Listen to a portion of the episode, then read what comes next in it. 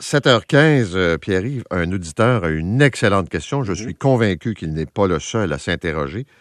Comment se fait-il que je n'arrive pas à avoir le même rendement que la Caisse de dépôt et de placement du Québec? Oui, parce que la Caisse a annoncé des résultats annuels de 13,5% Bon, la première des choses, c'est que la Caisse fait sa lecture au 31 décembre, Paul. Hein?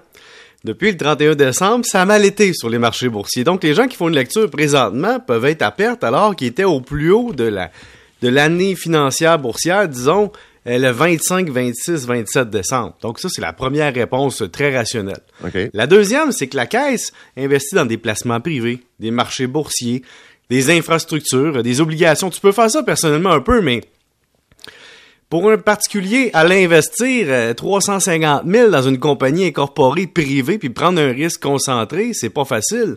Pour la caisse qui a, disons, des dizaines de, déposants qui ont des objectifs long terme, des flux monétaires compréhensibles et, disons, prévisibles, eux peuvent se permettre d'avoir des horizons de placement très long terme et d'investir, par exemple, dans le REM ou faire du capital de risque dans des compagnies, revendre à profit, ce qu'un particulier fait pas vraiment. Euh, l'autre point, c'est les frais de gestion. Évidemment, la caisse, en ayant plus de 400 milliards d'actifs, ben, peut se permettre d'avoir des frais de gestion contrôlables, d'une façon plus contrôlée que d'autres, parce que tu gères pas des relations avec 2 millions de Québécois. Tu gères des relations avec des déposants qui, eux, représentent en gros des institutions. Et donc, ça, ça aide aussi. Et le mandat n'est pas le même. Tu sais, la personne qui me dit, j'ai vendu mon chalet, j'ai 60 ans, j'ai tout mis ça en bourse, puis je fais pas le même rendement que la caisse. Mais c'est parce que la caisse, elle n'a pas 60 ans, elle. Elle représente tout le monde et des intérêts d'institutions et donc elle place comme si c'était souvent à perpétuité sur une portion du portefeuille. Et donc, elle peut se permettre de prendre du risque qu'une personne de 60 ans ne peut pas faire. Donc, ne fantasmez jamais sur les beaux rendements annuels de la caisse de façon perpétuelle avec aucun risque de votre côté. Vous n'avez pas la même vie pas les mêmes objectifs que la caisse, vous n'avez pas le même profil de risque et surtout, vous n'avez pas les mêmes moyens. Tu sais, quand la caisse se présente dans une ronde de financement privé puis dit On est prêt à mettre un petit 30 millions là-dessus. Gérard à côté débarque Hey, j'ai 50 pièces à mettre là-dessus. Gérard n'a pas le pouvoir de la caisse. Et donc, c'est la même affaire. C'est tout ça qui fait en sorte que le rendement de la caisse, vous pouvez pas l'avoir. Mais tu sais, la question que je reçois, qui est un peu. Euh, Pourquoi on peut pas investir dedans? Exactement. c'est tout le temps ça la question. Mais la caisse, justement, imagine, mettons que la caisse gère, je sais pas moi, un, régime de retraite publique. Là, hein? Donc, t'as un régime de retraite publique, tu sais qu'il y a tant de retraités qui rentrent, qui sortent, les flux monétaires sont réguliers. Une personne qui mettrait son REER dans la caisse, faudrait faire une relation client avec la personne. Faudrait, tu sais, euh, faire des relations, payer des gens pour parler avec eux autres, puis gérer les flux monétaires qui rentrent, qui sortent. C'est pas dans le mandat de la caisse. Mais si on voulait ça, faudrait payer plus de frais de gestion.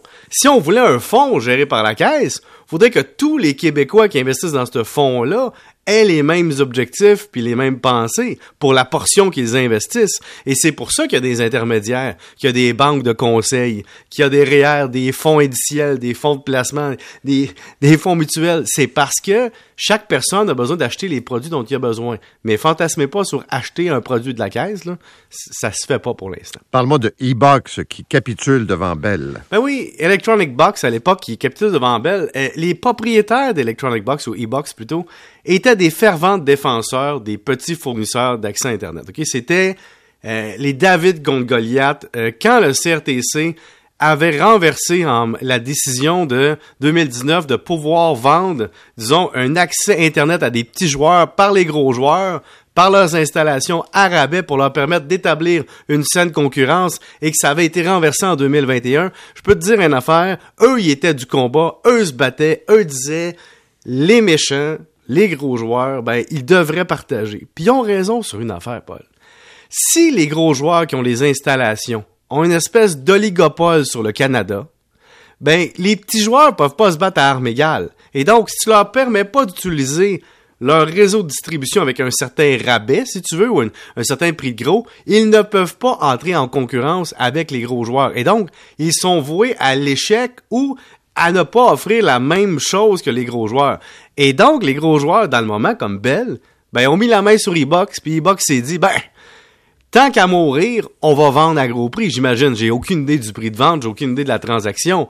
Ça va rester secret sur notre prise privée. Mais la question est toujours, David commençait à se faire gruger probablement du marché par Goliath. Parce que quand on regarde les communiqués de presse, on disait l'an dernier qu'on avait 130 000 abonnés. Dans la presse, on dit qu'il y en a 90 000. Bon, le chiffre est à l'intérieur de ça quelque part.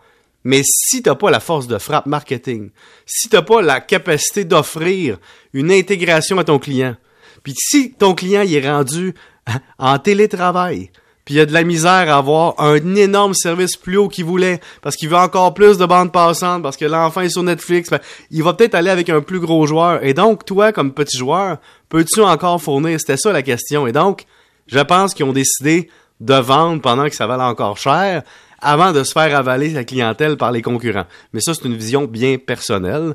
Mais disons que le CRTC les a pas aidés, puis n'a pas aidé les petits joueurs dans les dernières années à survivre dans cette industrie-là. Merci, monsieur. Salut. Salut, bon week-end. 7 heures, presque 22. Petit coup d'œil sur la métropolitaine.